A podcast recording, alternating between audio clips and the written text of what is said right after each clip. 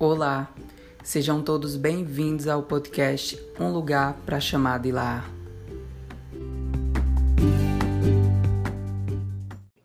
Olá, pessoal, sejam todos bem-vindos a mais um episódio do podcast Um Lugar para Chamar de Lá. E hoje nós estamos de volta com o nosso integrante que no episódio anterior não pôde estar por um motivo super especial, que é o Pedro. Mas antes eu vou me apresentar, eu sou o Kaique. E eu sou o Pedro e estou de volta. Para quem nos ouve, sabe que no episódio passado, infelizmente, eu não tive como participar. Mais à frente vocês vão saber o porquê. Mas hoje nós estamos aqui para falar sobre algo muito importante, que é a casa dos nossos sonhos não só de um ponto de vista de dois profissionais, dois designers de interiores, mas de duas pessoas que, assim como vocês, que não são da nossa área, não atuam na nossa área, têm seus gostos e o sonho de ter uma casa bem com a nossa personalidade também, tá, gente? A gente talvez tenha até um sonho de ter alguma coisa que para vocês é brega e pra gente não é. Por isso que a gente fala que a opinião no design é muito relativo, porque o que é bonito para mim pode não ser para outra pessoa. E quando o assunto é nossa casa, a gente tem que fazer por onde fique confortável para a gente, sempre para a gente e não para os outros, até porque quem vai morar nessa casa é você. Exatamente. E, e sabe o que eu percebo? Que as pessoas que não são da área, elas acham sempre que a casa do designer de interiores, do designer de interiores é a perfeição do, aquela comparado ao que a gente vê no Instagram, que são, são as melhores coisas e as coisas mais luxuosas, e que a nossa casa é totalmente diferente da casa que ela que ela mora. Um ponto, pode ser que sim, porque a gente tem um olhar científico e técnico para dentro da nossa casa, mas a nossa casa às vezes não é, não, às vezes não, ela não é diferente da casa dos nossos clientes, por exemplo, que a gente atende os nossos clientes por uma casa funcional, esteticamente bonita e ao gosto dela. E a nossa casa também é isso, funcional, esteticamente é, perfeita aos nossos gostos e, e, que tem a nossa cara. Então a nossa casa não é diferente da de ninguém. Nós temos coisas que a gente não pode alcançar, né? Temos coisas que a gente não tem dinheiro para comprar. E às vezes a gente tem coisas que, que é como o Pedro falou. A pessoa olha e fala: Nossa, mas ele é designer de interiores e tem isso na casa dele. Sim, nós temos, porque nós achamos isso bonito e isso corresponde ao, ao nosso gosto. Então nós vamos ter, independente de qualquer outra opinião é, sensacionalista, opinião formada por senso comum. Justamente, gente. Inclusive aqui em casa, sabe o que é que eu uso? Um paninho de prato com desenho de uma bonequinha falando uma frase motivacional em cima do meu fogão. Juro, oh, tem uma coleção de pano de prato. Sabe aquele povo antigo que colocava um pano de prato em cima do fogão da tampinha de vidro? Eu mesmo, eu sou essa pessoa. E eu ainda coloco. Aí vão dizer assim: nossa, Pedro, é muito brega. Pode até ser, mas é muito funcional para mim, porque quando eu tô lavando louça, eu vou colocando lá em cima, então o paninho já vai sugando a água. E aqui, como é muito quente, quando eu termino de lavar a louça, literalmente todas as primeiras que eu lavei já estão quase secas, porque escorre toda a água e já fica no pano. Então, assim, funcionalidade mil, mesmo sendo algo que para muitos é super brega. E eu até lembro que uma vez a gente compartilhou no grupo da faculdade um monte de post de coisas assim, não foi? Que tem até a capinha Exatamente. do botijão de gás, a capinha de crochê.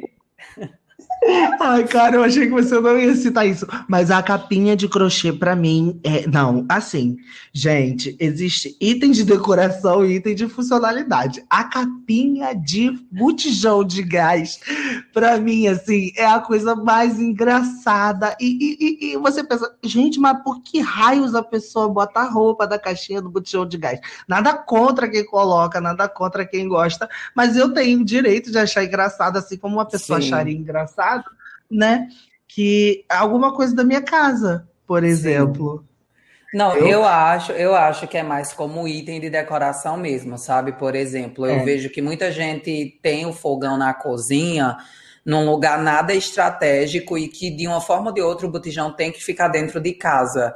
E aí essas pessoas não compram móveis planejados, às vezes porque nem tem condições e aquele botijão ele vai ficar à vista de uma forma ou de outra.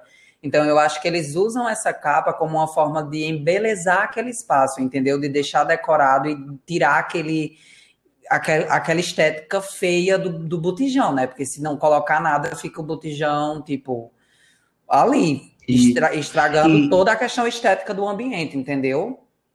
É, e também é, tem gente que. Aquela parte do botijão engordura muito fácil, né? Sim. A minha avó colocava porque ela achava que engordurava muito. E assim, engordurar um tecido é mais fácil do que engordurar. Eu nunca vi ninguém, por exemplo, lavando o botijão de gás.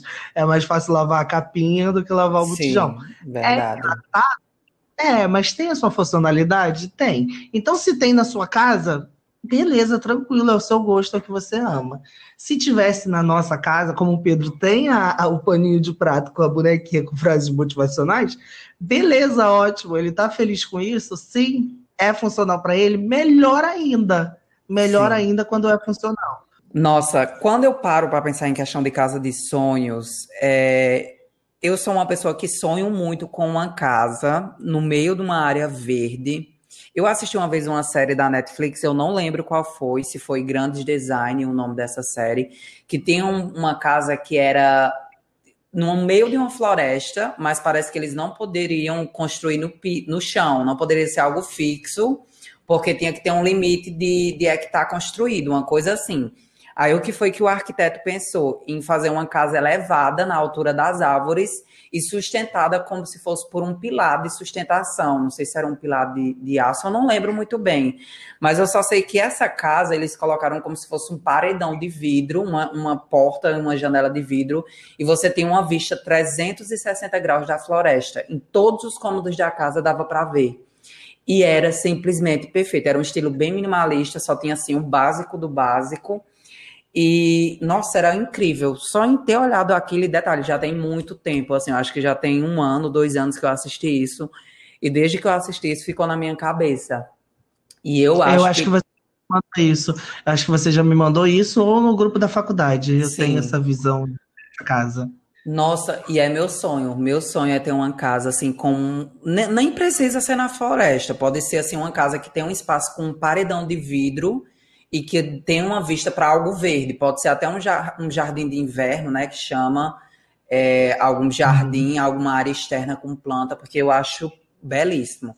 Então, para mim, uma casa dos sonhos, ela tem que ter, com certeza, algo da natureza, seja um jardim vertical ou várias plantas em vasos espalhados pela casa, eu acho que super tem que ter. Começando daí. Ai, nossa, sim, perfeito. Essa é, é... Eu, para mim, eu acho bonito visualmente, mas talvez eu não moraria, porque eu teria muito medo daquela floresta toda balançando, aquela coisa meio assombrada. Eu tenho muito medo à noite, mas acho que de dia seria perfeito para mim, gente, essa casa com os vidros em 360 graus. Eu, eu particularmente, é, até existe uma casa aqui próxima de onde eu moro e quando eu vi eu fiquei encantada e depois foi antes até de eu entrar para a faculdade é, eu teria uma casa é, feita de container. Eu acho que nossa para mim sabe a modulação eu já consigo imaginar ela com um container o, container térreo, térreo virado de um jeito, aí um outro em cima virado de lado, e talvez um terceiro andar, não sei quantos andares podem, em casa de container, mas eu já imagino assim, aquele labirinto, sabe? Uma casa container, eu acho que para mim seria tudo. E se eu pudesse também morar em uma casa móvel, eu acho que, que nossa, meu sonho, colocar minha, grudar minha casa na caçamba do, do, do, do carro e partir para outro lugar, Nossa, hoje morar aqui. Eu acho que a minha casa dos sonhos seria isso: um motorhome, talvez um ônibus. Eu acho que é meio louco, mas eu moraria. Eu acho que eu enfrentaria essa, esse sonho. Nossa, eu super, super. Eu acho que do meu top 3 de casa dos sonhos, em segundo lugar seria uma casa móvel. Tipo assim, podia ser numa Kombi projetada. Eu fico até acompanhando alguns canais que mostram montando uma Kombi do zero. É, tipo assim, tem gente que nem é design, tem uns que eu tô seguindo que eu vejo até num grupo de mochileiros que eu tô, que eles estão montando, é um casal, eles estão montando uma casa móvel e são eles que estão fazendo tudo, até a parte de móvel planejado. E eu achei muito interessante e bacana a forma que vai ficar, né? Porque eles mostraram mais ou menos o projeto e, nossa, perfeito. Tem um que eu vi do motorhome, a gente aqui em casa vê muito uns vídeos que é tipo uma feira de motorhome que tem, eu acho que é em Orlando, na Flórida, e eles mostram motorhomes e tem uns que tem uns que são quase uma mansão dentro de um, de um ônibus, assim, então você fica chocado. E tem uns que são os mais baratinhos que também são perfeitos e, amiga, é super em conta. Tipo, 30 mil dólares, que pra gente pode ser muita coisa, mas, tipo, pra uma pessoa que mora nos Estados Unidos, 30 mil dólares é pouco, né? Assim. Exatamente. Quem é... ouviu o episódio passado até sabe disso, porque foi citado isso, né? Sobre pois essa é. conversão, né? Fazer a conversão da forma correta. Nossa, super moraria nesse acampamento de, de, de, motorhome. Meu Deus do céu, Nossa, seria é, é Não, é perfeito, perfeito. Quando eu estava em Portugal, lá tinha muito. Muito mesmo. Quando eu, falo, quando eu falo muito, não é tipo um, dois passando na pista, não. É tipo 50. Tinha vezes que passava mais motorhome do que carro, quando eu estava viajando para algum lugar de ônibus. E Sim. o pessoal lá fora tem muito costume de viver em motorhome. Aqui no Brasil a gente não tem.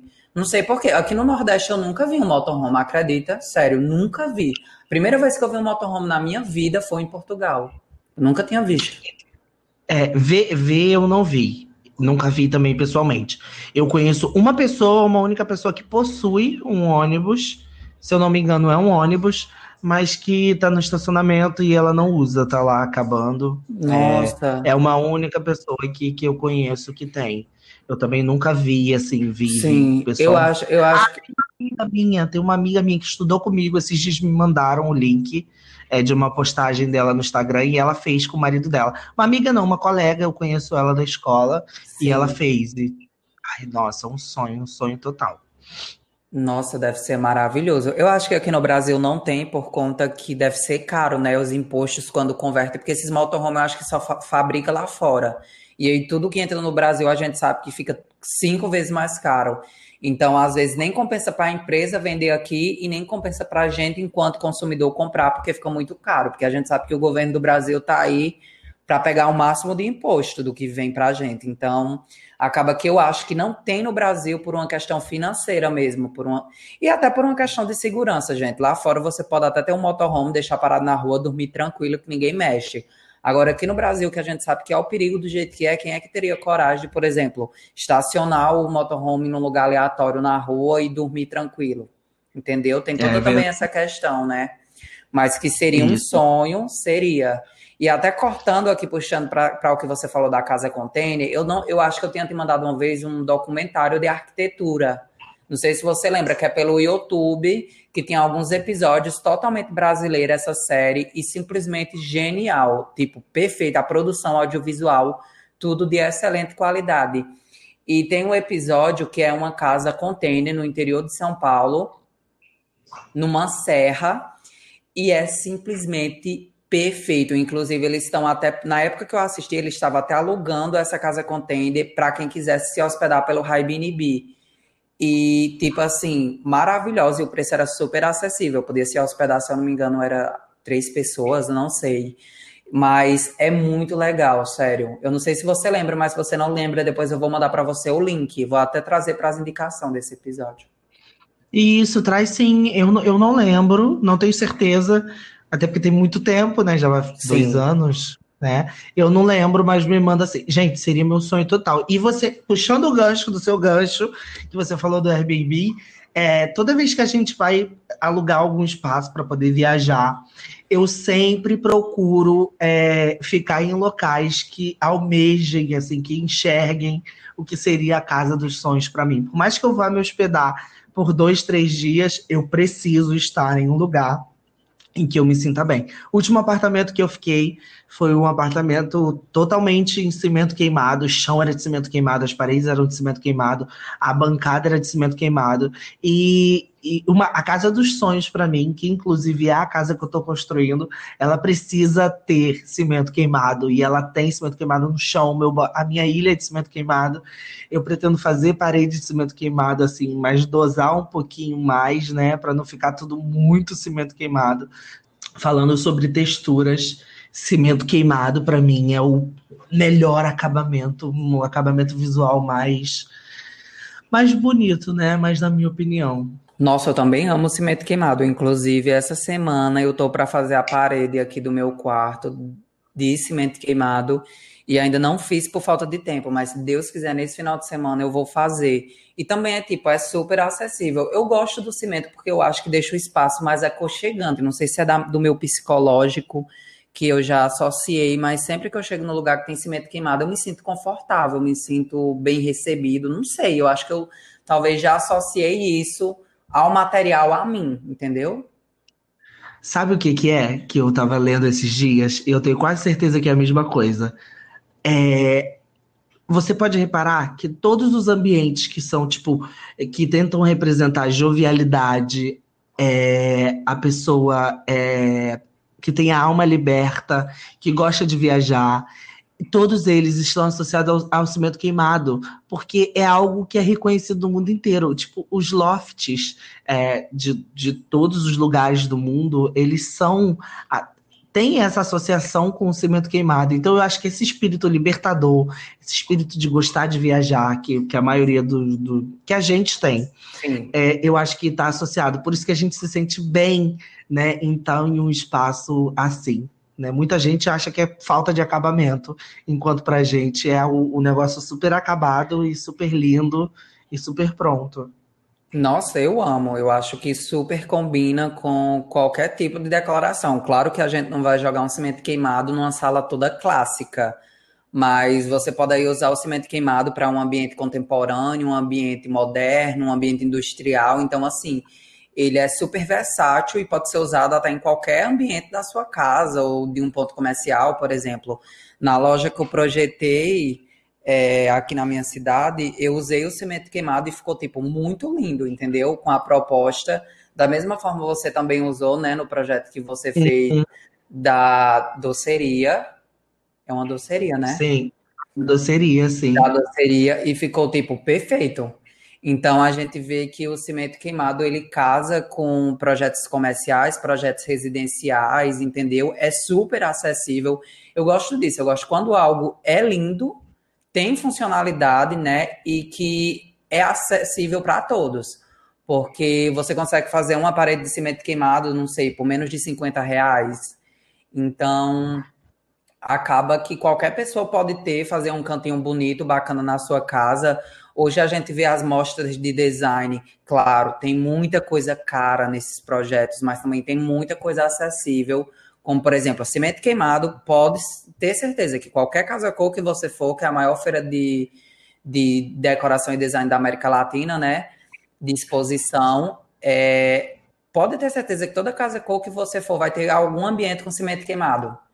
Então é algo super atemporal que nunca sai assim de moda. Eu já, desde que eu comecei design, desde que eu fui na minha primeira casa cor, tem algum ambiente com cimento queimado. E eu tenho certeza que nas próximas também vai ter. Então, assim, para quem deseja, eu super indico que tenha em casa, porque combina em qualquer lugar. É, exatamente. E por ele ser, é, como você falou, algo super econômico, né? As pessoas têm muito mais acesso e elas acabam trazendo para casa delas é, coisas que elas sentem vontade de ter com muito mais facilidade. Né? Então, puxando isso, falando de produtos assim que são super é, são mais inacessíveis por serem muito mais caros, eu teria muito, muita, muita, mas muita vontade de ter um vidro que tem uma tecnologia chamada Smart Glass, que teve até na última Casa Cor São Paulo, em que você abre a. Imagina um vidro, a porta de banheiro feita de vidro. Quando você abre a porta, ele é um vidro transparente. Quando você fecha, esse vidro se torna totalmente opaco, você não consegue enxergar o que está dentro. E, tipo, de uma forma super automática. Eu só me imagino uma janela na minha casa que super transparente e quando eu quiser algo mais de privacidade, eu, eu ative essa função e deixe ela tire esse transparente deixar mais, e deixe opaco. Eu acho perfeito, eu acho uma coisa assim super cara e inacessível para mim no momento, mas eu super teria. Nossa, sim. Não, quando o assunto é mobiliário, é... eu, tipo assim, de imóvel, gente, não querendo ser uma pessoa que é muito rica de espírito, né? Porque por enquanto de dinheiro não, mas de espírito mas eu teria só mobiliário icônico na minha casa. Me desculpa, mas só mobiliário icônico. Tem uma cadeira do Charles Imes, que eu vou até ver aqui, é aquela cadeira, como é que chama? Tá na ponta da minha língua e eu não lembro. É aquela perfeita, pera ainda. Deixa eu ver aqui antes. Ah, eu sei qual é. Eu sei qual é. Eu sei qual é. é. Essa perfeita. Essa aqui, cadê? Deixa eu ver o nome dela. Cadeira e, e, e, estofado, né? Ela tem é, a poltrona lounge, poltrona lounge, o nome dela. Voltando, gente, e meu sonho é ter a poltrona lounge do Charles Imes. É tipo assim, tudo para mim. Quando eu for montar assim a minha casa, o meu home office ou o meu escritório, o primeiro móvel que eu vou comprar não é nem uma mesa, nem uma cadeira, é nada. É essa poltrona, porque é meu sonho de consumo, sério. Eu acho ela perfeita. E eu já achava ela visualmente perfeita antes de conhecer pessoalmente. E aí, quando eu fui para São Paulo dessa última vez, eu, é, não sei se foi na High Design, mas tinha algum espaço que tinha essa poltrona. E a intenção da feira não era nem de expor móvel, era de expor peças aleatórias das marcas que estavam lançando, só que algumas fizeram composição de ambiente. E em uma dessas composições tinha essa poltrona. Gente, pois eu peguei e fui na poltrona, sentei e fiquei lá, super curtindo. E eu não sei quem estava comigo e disse assim: Pedro, pelo amor de Deus, não é para sentar, não. Isso é um ambiente só de mostra. Eu digo, ai, não, mas esse é o meu momento. Então eu vou sentar, vou sentir esse revestimento. Nossa, e foi assim um sonho. E então, para mim, é ela. Eu acho que para mim é essa poltrona, porque eu sou apaixonado por esse design, que é, na verdade, um casal. E, tipo assim, eles são, são inspiração para mim. E desde que eu comecei design, nossa, perfeito. O Kaique, ele tá me mostrando aqui pela webcam um catálogo só das cadeiras IMS, um sonho. Eu e... da parede, assim, eu nossa, colo. Perfeito. Desde que eu comecei, desde que eu comecei design, foi a, o primeiro, foi assim, a primeira referência que eu tive no design foi eles. O primeiro mobiliário que eu tive de referência foi o deles, então para mim é uma realização muito grande poder ter na minha casa um dia uma peça deles, né, assinada por eles. Não só deles também, como de outros, como vários outros, né? E nossa, gente, é porque é muito caro, né? Quando a gente fala assim de casa dos sonhos, para mim é uma coisa ainda muito longe, porque eu sei que é tudo muito caro. Por exemplo, aquela geladeira, aquela geladeira inox, aquela que se abre no meio, que tem duas portas Nossa. e aquele freezer embaixo. Nossa, eu acho um sonho, mas 5 mil reais é para poucos. Então, assim, vamos esperar, quem sabe, um dia, né? Um Black Friday da vida e a gente adquire. Mas eu teria, eu teria uma casa assim, mas também no estilo minimalista, sem muita coisa, até porque o dinheiro não vai dar para comprar tudo, então eu já coloquei na minha cabeça que se for para ter um dia que seja algo mais minimalista também. Mas não sei, gente, a minha cabeça é como se fosse uma caixinha de surpresa, sai de tudo. E eu, é engraçado, porque quando a, eu não sei você, Kaique, mas eu sou design, sou especialista em projetos residenciais, mas aqui em casa a gente tá para fazer uma reforma. Eu não faço ideia do que colocar por ter tanta coisa na minha cabeça, sério. Tipo assim, Exatamente. São tantas possibilidades, são tantas possibilidades que eu não consigo dizer assim, eu quero isso, nisso e nisso. Sabe? Quando, tipo assim, quando chega um cliente leigo pra gente, ele já chega dizendo: "Olha, Pedro, eu quero que seja assim, assim, assim, porque eu vou usar assim, assim. Então, tipo, ele já vai ter tudo ali definido. Então, a gente consegue montar com mais facilidade o projeto, né? Na maioria das vezes. Porque ele já chega ali com uma pasta de referência, com várias imagens, às vezes quer usar algo que outra pessoa conhecida dele usou. Então, fica tudo mais fácil. Mas quando a gente é profissional e conhece muito de tudo, acaba que quando é para fazer para a gente, a gente fica tipo, meu Deus, o que é que eu faço? O que é que eu coloco? Sabe? Sim, eu acho que o Pedro estava com muita saudade de gravar o podcast, porque ele falou três assuntos diferentes de uma só vez e eu vou responder tudo. Pera, voltando para o assunto da cadeira. Gente, recentemente eu fiz uma aquisição de uma poltrona Barcelona e simplesmente quando eu mandei a foto pro Pedro, eu fui ameaçado de morte caso ele não seja convidado para sentar na minha poltrona, sendo assim eu esconderei essa poltrona no meu quarto. A poltrona Barcelona, eu consegui adquirir ela de uma forma muito mais fácil. Eu não teria dinheiro para comprar essa poltrona mais o, o puff. só que eu consegui ter acesso a ela, não roubei, entendeu? Não não contrabandeei, mas eu comprei ela usada de uma pessoa que tinha um apego é, emocional por ela, mas precisava se desfazer e eu tive a oportunidade e comprei. Ou seja, tenho uma poltrona Barcelona na minha casa para fazer companhia com a minha poltrona é, Acile e com a minha cadeira Charlie Imes, que não é verdadeira, que já está se quebrando, né? Porque como você falou, eles são uma referência no design, então eles foram muito e são muito reproduzidos até hoje. Existe muita é, essa cadeira, essa DSW, você consegue achar ela em várias lojas no Mercado Livre de várias formas, só que elas não têm a mesma qualidade, né? Que tem uma DSW original. Eu comprei essa, essa, essa eu ganhei, mas o valor dela é R$ reais.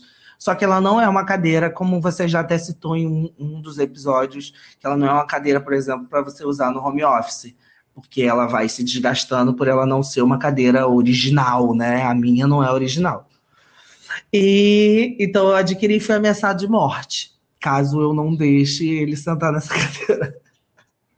Nossa, gente, é sério, eu quase surtei quando o Kaique me mandou a foto, porque é simplesmente perfeita e tá num ótimo estado de conservação. Então, quando eu vi, eu fiquei tipo, meu Deus, eu não acredito. Porque assim, a cadeira em si, ela já é caríssima. Uma cadeira Barcelona, ela custa na internet mais de 3 mil reais.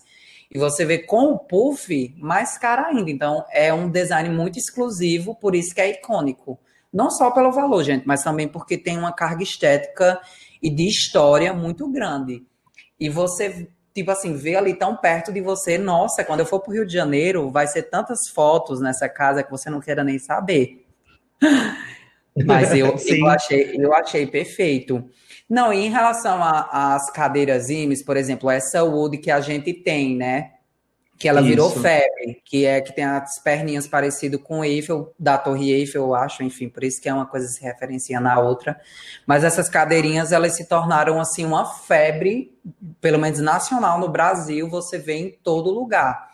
E isso é legal porque, tipo, essas cadeiras, antes ela, elas tinham um preço mais acessível por ser um design exclusivo, e depois que começou a produzir em massa, você viu que barateou muito. Hoje você, eu já consegui ver dessas cadeiras por 79 reais. Então, tipo assim, gente, uma cadeira com um design desse por 79 é algo surreal. Então, por isso que às vezes é bom a gente ter essa, essas empresas lutando para produzir um certo produto, porque quando começa a produzir, começa a baratear e só quem ganha é a gente. Então, eu acho isso também muito legal aqui. A gente já pode até depois fazer um, um episódio só falando sobre isso, sobre essa questão de, de, design acessível por meio dessa produção em, em grande escala das empresas, porque foi assim, uma explosão. Do nada começou a aparecer, a aparecer, e hoje você encontra essas cadeiras em qualquer lugar e assim como o cimento queimado é super versátil, super acessível e combina com tudo. É, exatamente. É, eu concordo, porque as pessoas elas têm acesso, porque não é só uma cadeira, sabe? Não é, ai, gente, uma cadeira comum. Não, essa cadeira tem uma história, ela conta uma história pra gente e ela faz parte de um desenvolvimento e de um processo de mudança artística muito grande, né? Porque você pensa há dois mil anos atrás, profissão de carpinteiro, em produzir uma cadeira. Talvez não era tão importante para ele a, a, produzir uma cadeira com arte. E quando uma cadeira era produzida com arte, provavelmente ela custava milhões. Custava, assim, milhões que eu digo a valorização daquilo, né? Somente reis, por exemplo, poderiam sentar. E quando a gente passa disso para entregar para o consumidor um, produto que tenha qualidade e que seja com preço acessível e que contenha carga estética, nossa, isso faz total diferença na vivência e no morar das pessoas. Né? Isso, isso é uma linha muito fina entre só produzir algo para vender e produzir algo que tenha um efeito, né, uma carga emocional muito Sim. grande. Bom, gente, como eu tô falando muito nesse episódio, como o Kaique falou, por eu estar voltando, eu realmente tô para falar tanto que vocês nem imaginam, mas eu vou me conter. E aí eu queria perguntar a Kaique, aproveitando que, gente, para quem não sabe, Kaique tá montando a casa dele já tem alguns anos e simplesmente tá ficando Assim, eu não tenho nem palavras, porque eu amei, gente. A casa tem uma ilha. Em cima da, da ilha, toda de cimento queimado, que já tá perfeito, tem um cooktop. Simplesmente ele vai colocar lá um móvel, é, ele vai colocar uma prateleira suspensa e é simplesmente perfeito. Então ele tá montando a casa dele. E aproveitando que a gente tá falando aqui do tema Casa dos Sonhos, eu queria saber é, como é que está sendo esse processo para você? O que, da, o que dos seus sonhos você está colocando nessa casa para que ela fique bem a sua personalidade, bem a personalidade do seu parceiro e que seja um, um lá de fato para vocês?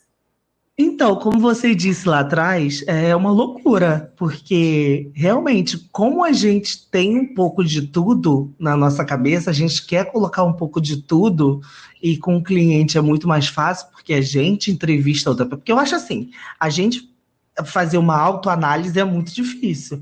A gente fazer um briefing com a gente mesmo, tipo, ah, eu quero isso, é muito complicado.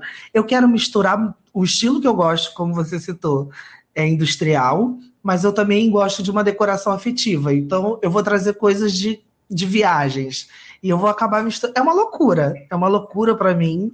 É, por mais que a gente tenha acesso a, a fazer o 3D, a fazer painéis de concepção e cartela de cores e tudo isso, a gente nunca tá. É... A gente nunca consegue parar, porque lança uma outra coisa, a gente tem acesso, a gente quer fazer aquilo, a gente tem é, referências de, de, de profissionais que foram da Bauhaus, mas a gente tem referências de profissionais brasileiros que são que têm uma carga ali cultural muito forte. Então a minha cabeça é uma loucura. Eu tento é, organizar as coisas de uma forma que fique bela e fun o funcional ele está acontecendo. Mas com relação à estética, eu, eu tento é, fazer essa ligação de um pouquinho de tudo que eu gosto, né? Sem que ela perca a minha essência. Eu acho que esse é o mais complicado de tudo, né? Eu, e, e o que eu mais prezo. Eu quero que a minha casa tenha a minha cara, independente do que a gente vê no Instagram, do que a gente acha bonito, né? que as pessoas acham que é super bonito e é a única coisa que é possível de se usar. Eu não quero isso. É o que acontece, as pessoas, algumas pessoas já foram lá em casa, né? Já viram alguns amigos, eles ficam, caramba, que legal, é tudo de cimento, ou rola aquela. É meio difícil de se acostumar, né? Com o chão todo de cimento queimado e a ilha toda de cimento queimado. Mas no fim as pessoas acabam achando diferente e legal, enquanto para mim é super normal e eu sempre tive muita vontade. Então é isso, eu vou receber, eu fiz a minha casa é, a parte térrea para pensando em receber pessoas. Por isso, uma ilha muito grande, porque eu recebo amigos em casa e gosto de fazer coisas em casa. É, mas a carga estética daquilo é, eu ainda fico nessa confusão, como você citou, de que é muito confuso, é muito complicado, mas que no fim sempre dá certo, né? E a gente vai fazendo mudanças a cada ano, vai pintando de cor conforme sai a cor do ano, a gente pinta, ou vai colocando objetos conforme vai indo, e é isso. Nossa, perfeito. Inclusive, já super me sinto cozinhando em cima daquele seu cooktopzinho lindo. Quando eu for pro Rio, ah, eu vou cozinhar tanto naquela cozinha que eu já tô até vendo vários vídeos Masterchef meu lá. gente, acho que eu acho que Pedro é o mais fã da minha casa possível. Acho que é porque a gente tem os mesmos gostos. Aí eu vou tirando fotos e vou mandando. Cara, é um surto atrás do outro. E eu fico muito feliz, né? Porque Nossa, é bom isso, né? É bom, é uma sensação de ter uma casa, uma sensação muito, muito, muito, muito diferente. Você tem a sua casa e eu já vi fotos, eu acho que aquela parte que você tem de abertura solar que entra que entra a, a, iluminação, aquilo ali é impossível de fazer, era impossível de eu fazer na minha casa, e é algo que eu, eu super teria, gente. O dia que eu pisar aí, é, é, eu, a primeira coisa que eu vou olhar é ver como aquilo funciona, porque é algo super legal. Não dava para fazer na minha, né? Não dava, infelizmente não dava para fazer, mas que é algo super funciona para você, Sim, eu acho super lindo. Verdade. Não, aqui em casa a gente vai reformar, começar a reformar no próximo ano. A gente queria começar a reformar esse ano, mas devido à pandemia, enfim, tudo mudou. E esse ano, literalmente, não deu para fazer muita coisa, assim, que demandasse muito gasto financeiro. Então acabou que ficou para o próximo ano, mas a gente aqui em casa pretende fazer uma reforma. E, mas, tipo, eu já comecei a fazer dez vezes, amigo, o projeto. E eu não consigo fechar. Não fecha, não fecha. Gente, é incrível. É incrível. Tipo, como é que pode? A gente super faz um projeto, pensa num conceito super rápido quando é para outra pessoa. E quando é pra gente, fica uma confusão. Eu não consigo, olha. É, o banheiro é o primeiro que a gente vai começar a projetar.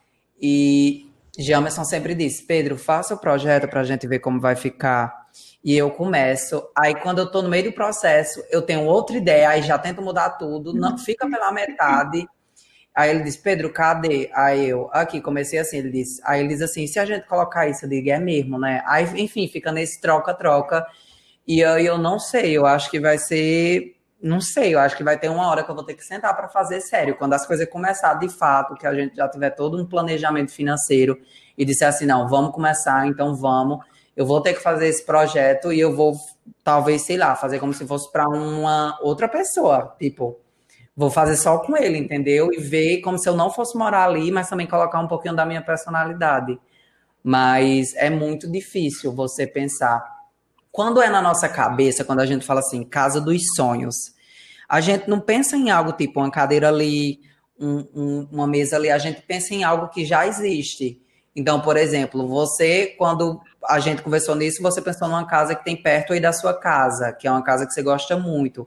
E eu, quando eu pensei nisso, eu pensei numa casa que eu vi num episódio de uma série.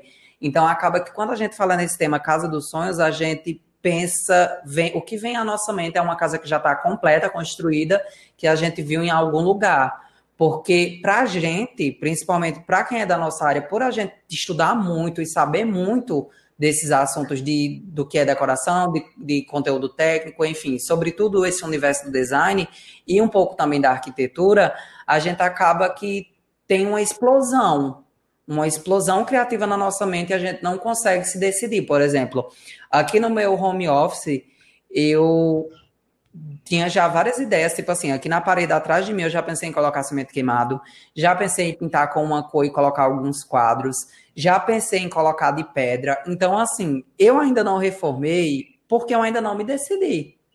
Entendeu? Uhum. Então, pra gente Sim. é muito difícil.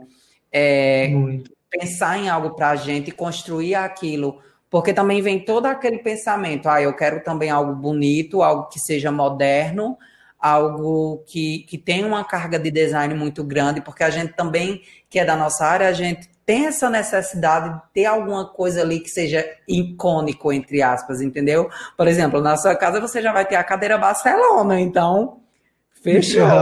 exatamente. Então não precisa mais ter nada. É, aqui em casa, inclusive, por exemplo, uma peça que eu super quero comprar, que eu vejo ela aqui no meu home office, é uma cadeira Acapulco. Acho belíssimo o design. Outra cadeira, gente, que é super acessível, sério. Eu acho muito acessível a cadeira Acapulco e tem um design perfeito. Inclusive, na série Milha de Ouro, que foi a indicação do episódio passado, uma série da Netflix, que tem várias corretoras lá em Los Angeles que vendem casas de luxo, assim, de milhões de dólares.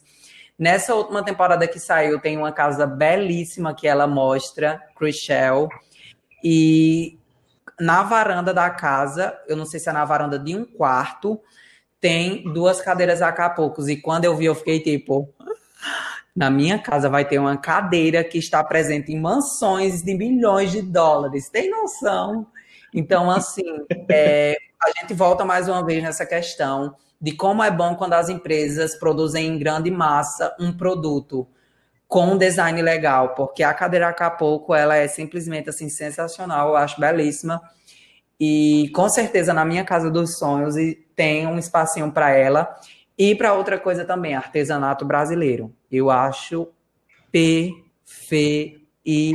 Gente, o Brasil não existe país no mundo, nem os países europeus, com uma riqueza de artesanato tão grande quanto a gente aqui no Brasil. Sério. Eu não conheço. Tipo assim, até mesmo outros países de América Latina não querendo ser o melhor, longe disso, mas por o Brasil ser um país muito grande, a gente é muito, muito rico em cultura. A gente tem cinco regiões, cada região tem um estilo de vida, tem uma carga cultural. Então você vê o artesanato no norte é uma coisa, no nordeste é outra, no sul é outra, no sudeste e assim sucessivamente.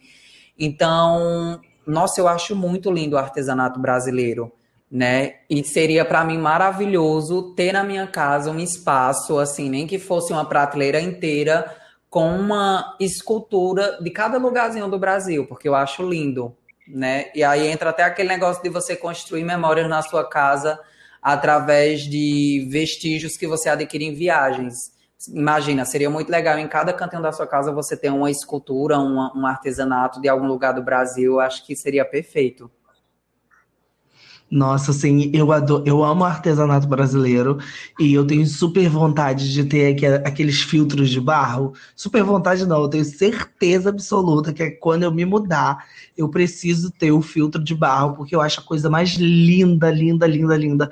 Me remete a coisas da infância muito boas e, e é nosso, sabe? É algo assim que a gente tem, por mais que não seja produzido em grande escala e utilizado na, na região em que eu moro, é do meu país, é, é meu. E eu gosto muito de ter, independente da estética da minha casa, eu sinto muita vontade de ter esse filtro de barro. E falando sobre, sobre países, assim, eu acho que a, a, minha casa dos sonhos, se eu fosse ter uma outra casa, por exemplo, em um outro país, eu acho que eu teria uma casa em Orlando, do ladinho da Disney. Eu acho que seria a, a minha casa de praia dos sonhos seria uma casa em Orlando, porque eu sou apaixonado pela Disney e eu queria que fosse na frente mesmo. Não me bota para pegar um ônibus, trem, metrô. Não, eu quero uma casa na esquina, na esquinazinha que eu atravesso a rua, eu tô no portal né? Eu, eu teria uma casa em Orlando por esse motivo e pela facilidade que tem muito brasileiro. Então seria muito mais fácil de eu me comunicar com, com outras pessoas sem surtar com o meu inglês paraguaio. Nossa, né? sim. Nossa, eu imagino. Ah, amigo, mas é aquela coisa, quando você viaja para fora do Brasil, parece que ativa o modo sobrevivência. Não vê, eu fui para a Alemanha sem falar inglês, sem falar alemão, sem falar espanhol e tô aqui para contar a história, entendeu? É aquela coisa mesmo. E você. Pode falar. Você teria uma casa em qual país? Qual país você teria uma Nossa, casa? Assim? Definitivamente, definitivamente, eu teria uma casa em Madrid, porque para mim foi o melhor lugar do mundo que eu já viajei e que eu sou louco para voltar. É sério, eu me senti muito em casa na Espanha, muito. E é engraçado, porque quando a gente fala em Europa, o pessoal, e até eu mesmo, tenho um certo preconceito pela Espanha porque o povo fala, ah, Espanha, num, num, num, continente que tem a França, que tem a Alemanha, que tem a Holanda, a Espanha não é nada, só que foi o contrário para mim. Tipo, eu amei a Espanha mais até do que Portugal ou do que a França. E, nossa, eu super teria uma casa lá, porque eu acho que é lindo lá para início de conversa, é perfeito. E eles são muito calorosos, então eu me senti meio que no Brasil, porque as pessoas passavam na rua, ria pra mim. É, tem, eu lembro que tem até uma mulher andando com um cachorrinho, e aí o cachorrinho chegou perto de mim. Aí ela falou alguma coisa comigo, e eu falei com o cachorrinho. Então, tipo assim, eu senti isso. O que, eu, o que por exemplo, eu não senti quando eu fui para a França e nem quando eu fui para Portugal. Então, eu super teria eu super teria uma casa lá. Sem falar do idioma também, né? Porque, querendo ou não, o espanhol é bem mais fácil de você compreender do que inglês, por exemplo, ou do que francês, que eu não entendia uma palavra. Nem, assim, é, gente, aqui bem rápido, só contando uma piada. Quando a gente chegou lá no, no aeroporto, né, o cara ficou falando perdão. E eu pensava que ele estava falando perdão de alguma coisa. E eu ficava dizendo assim, no problem, no problem. Só que depois eu me toquei que ele estava dizendo, Pedro, seu nome é Pedro, é Pedro, entendeu? Porque ele era um Uber. E ele estava me chamando de perdão. Gente, aí já me olhou para ele Pedro, ele tá falando seu nome, deixa de loucura. E eu sabia responder isso, no problem, no problem, porque eu achava que ele estava pedindo desculpa de alguma coisa. Uau, gente. Ah, enfim, gente, isso é assunto para depois outros episódios. Mas. Perrengues de viagem. Nossa, mas eu definitivamente teria uma casa na Espanha, porque eu achei o lugar assim perfeito. Provavelmente nos Estados Unidos também, porque querendo ou não, Estados Unidos é tudo assim. Tipo, eu sou apaixonado por Nova York, é o lugar dos meus sonhos. Se eu tivesse um loft assim em Nova York, ia embora tudo que fosse de sonho aqui só por esse. Então, enfim, gente, mas eu acho assim que a casa do sonho da gente tem que ser algo que você vai lá assim dentro de você, bem no seu interior, tipo, que realmente você quer, entende? Sem deixar os, os achismos interferirem, sem deixar o que os outros vão achar disso ou daquilo. Tipo assim, eu acho que a casa do som da gente tem que refletir o que a gente é, tem que ter o que a gente quer que tenha, por mais bizarro que seja, entendeu? Por exemplo, é um, um, um caso bem interessante, é o da casa de uma atriz. Você sabe qual é, eu não sei o nome dela agora, saiu até uma matéria na casa Vogue, e meio que entre a, é a Bruna. virou piada. É a Bruna Lismayer. É, Lismayer. Que, tipo assim, a casa dela era, assim, bem diferenciada, né? Por exemplo, nas paredes tinha alguns buracos e tal, e os móveis tinham um certo desgaste. E, tipo assim, eu lendo a matéria, você entende perfeitamente o porquê de tudo aquilo. E ao ler o que ela fala da casa dela, você vê que ela é uma pessoa feliz e que está muito satisfeita no lugar que ela vive. Por mais que para muitos aquilo seja bizarro. Por exemplo, eu vi em alguns grupos que o pessoal comentava, tipo, nossa, que sem noção, ela é louca, conseguir viver num canto desse. Gente, mas aquilo é um espaço que faz ela feliz, que faz ela estar bem, se sentir bem no mundo, eu acho, porque uma coisa é você se sentir bem de forma interior, outra coisa é você se sentir bem no seu exterior. Então, ela consegue tudo isso por meio da casa dela, que para ela com certeza é um lar. Então, eu acho que é isso, é você construir algo sem pensar no que os outros vão achar, nos julgamentos, sem se basear nos modismos também. Não é porque algo é tendência, você vai colocar na sua casa e vai ficar por isso mesmo, sem nenhum significado. Então, eu acho que é isso, vai muito além é, de comprar um, um, móvel bonito para colocar ali. Eu acho que vai tem toda uma carga é, sentimental, até porque, como a gente já falou em outros episódios, a gente passa boa parte da nossa vida na nossa casa. Então, que ela seja da forma que nós queremos. Exatamente. Ela até, ela, eu, enquanto você falava, eu até pesquisei aqui, porque eu lembro que ela tinha dado uma declaração e que era totalmente perfeita. Ela disse assim: Eu gosto de pensar em como a gente se acostuma a sustentar o incômodo, a estranheza. É, não preciso entender por que tem um buraco na parede, mas posso rir dele ou querer um igual. Fico feliz de virar memes, porque eles são uma ferramenta poderosa de comunicação. É possível contar uma história através deles não é acusatório, é sobre a possibilidade de se identificar. Porque ela tem um buraco na parede dela, onde ela coloca, colocou ali, tipo, bichinhos pequenininhos, né? Tipo bibelozinho. Então, tipo, ela virou meme porque tem um buraco na parede dela. Mas ela quer ter um buraco na parede dela. E, e, e é isso. E, e isso, isso basta, entendeu? Isso, isso se basta. Se eu quiser ter um buraco na minha parede, eu vou ter. Só porque ela é famosa, ela não pode ter um buraco na casa da parede dela, na parede da casa dela, sabe? Alguns móveis desgastados, porque tem um, um valor para ela. Não, gente, não é assim que funciona. A nossa casa dos sonhos, ela precisa realmente conversar com a gente. Ela precisa nos dizer algo. E ela é muito mais bonita quando alguém que te conhece entra dentro da sua casa e fala: caramba, essa casa tem a sua cara nossa, a casa do Kaique tem a cara dele. Isso é muito mais legal. Claro que é importante que a gente se identifique primeiro, independente de qualquer coisa, mas quando acontece isso, das pessoas associarem a sua casa, a sua imagem, a sua personalidade ao que você é, você pode ter certeza que você acertou em todos os detalhes. E é isso que importa, nada mais, nada mais. Nossa, isso mesmo, gente. Fechou com chave de ouro. Exatamente. Então, é, por hoje nós temos isso para entregar para vocês e vamos para o nosso momento de indicação? Com certeza. Gente, eu tô aqui hoje para indicar para vocês um Instagram, já que a gente falou de Casa dos Sonhos e a gente falou também um pouquinho de artesanato brasileiro, então minha dica vai estar relacionado a isso. Apesar que eu quero futuramente um programa aqui, um episódio só sobre arte brasileira, porque eu acho perfeito. Mas a minha indicação hoje para vocês é um Instagram barra site Novos para Nós. É, se escreve N-O-V-O-S P-A-R-A-N-O-S. Novos para nós. Dessa mesma forma. E é uma página do Instagram de um cara que ele divulga o artesanato brasileiro de todos os estados do Brasil. Simplesmente lá você vai encontrar cada tipo de representação artística que vocês vão ficar assim encantados, porque eu quando vi a primeira vez, eu vi através de um vídeo do, do Luffy, que tem um canal no Instagram. É, eu acho que o nome do canal é Life Be Luffy. E ele foi visitar a casa de Renan, que Renan é o criador dessa página Novo para Nós. E a casa dele é cheia de arte brasileira. Daí eu fui pesquisar mais sobre ele depois que eu vi esse episódio, porque eu adorei. E ele tem esse Instagram que ele divulga essa arte e, gente, vocês têm que entrar e ver, no, e ver o que eu estou falando, porque é simplesmente assim sensacional o, o, trabalho desses artistas.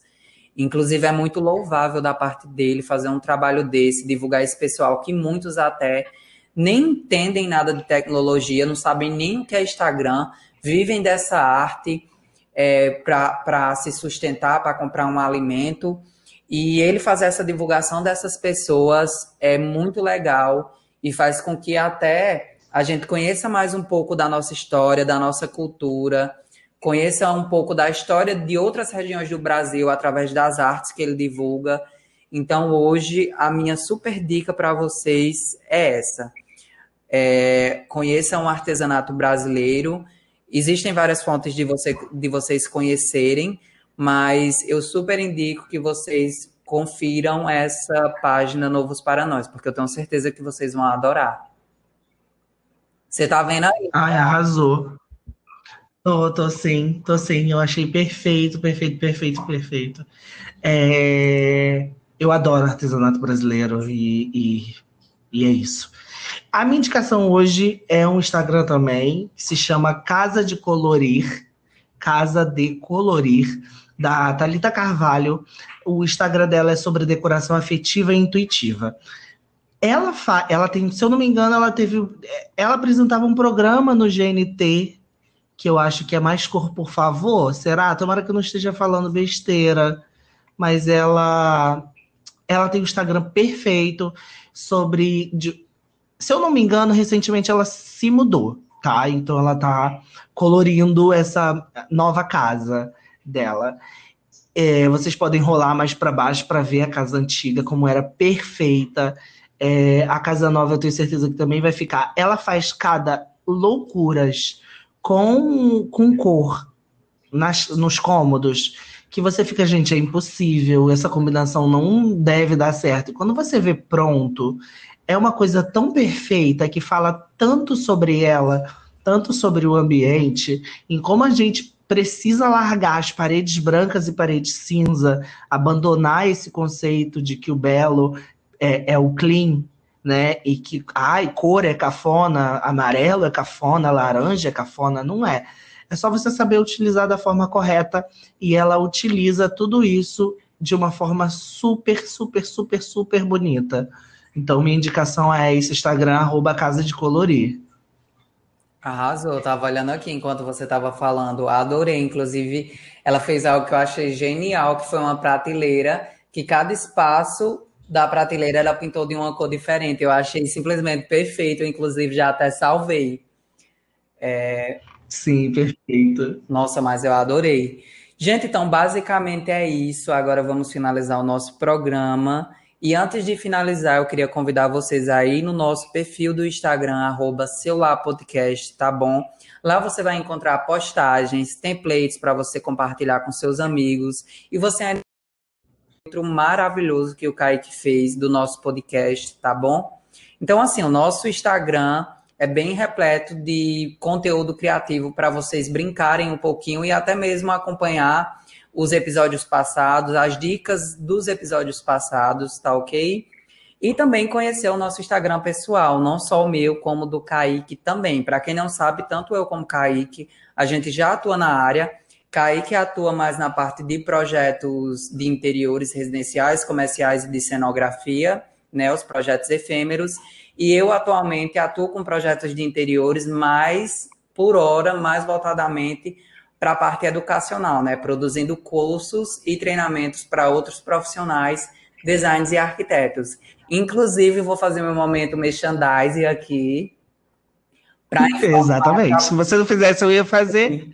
Se você não fizesse, eu ia fazer. Para informar para vocês que simplesmente eu vou lançar um curso, que na verdade não é só um curso, é um treinamento que eu vou ensinar para vocês a fazer representações gráficas realistas através do Inkscape, que é um programa de renderização incrível que vem super ganhando força no mercado da computação gráfica.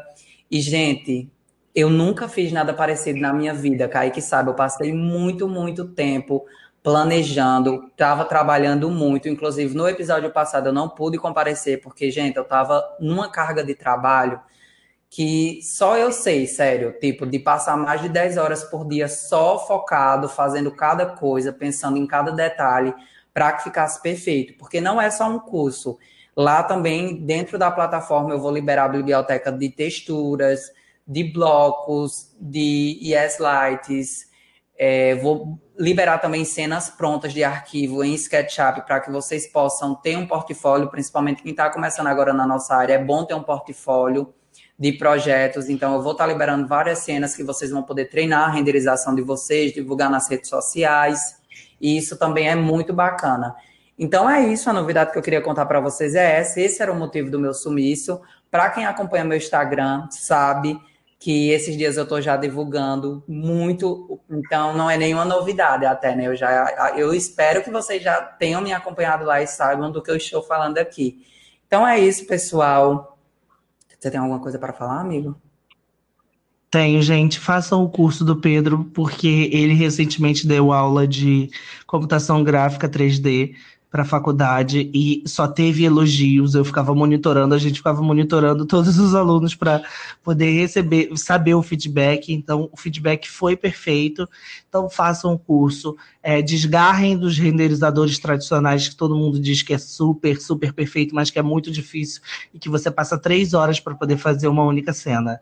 Tá? É, abra a mente de vocês, porque eu tenho certeza. Eu tô aqui só esperando o curso chegar na minha mesa, ser lançado. Agora sai dia 26, né? Sai toda a plataforma.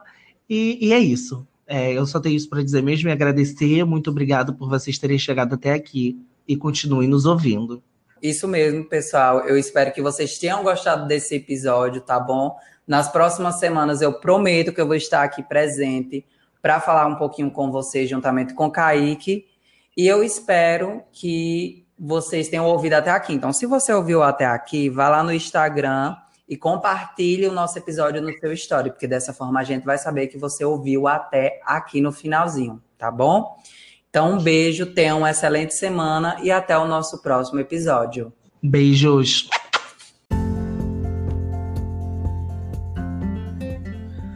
Você ouviu o podcast Um Lugar para Chamar de Lá Siga-nos nas redes sociais, arroba Podcast no Instagram. Até a próxima semana.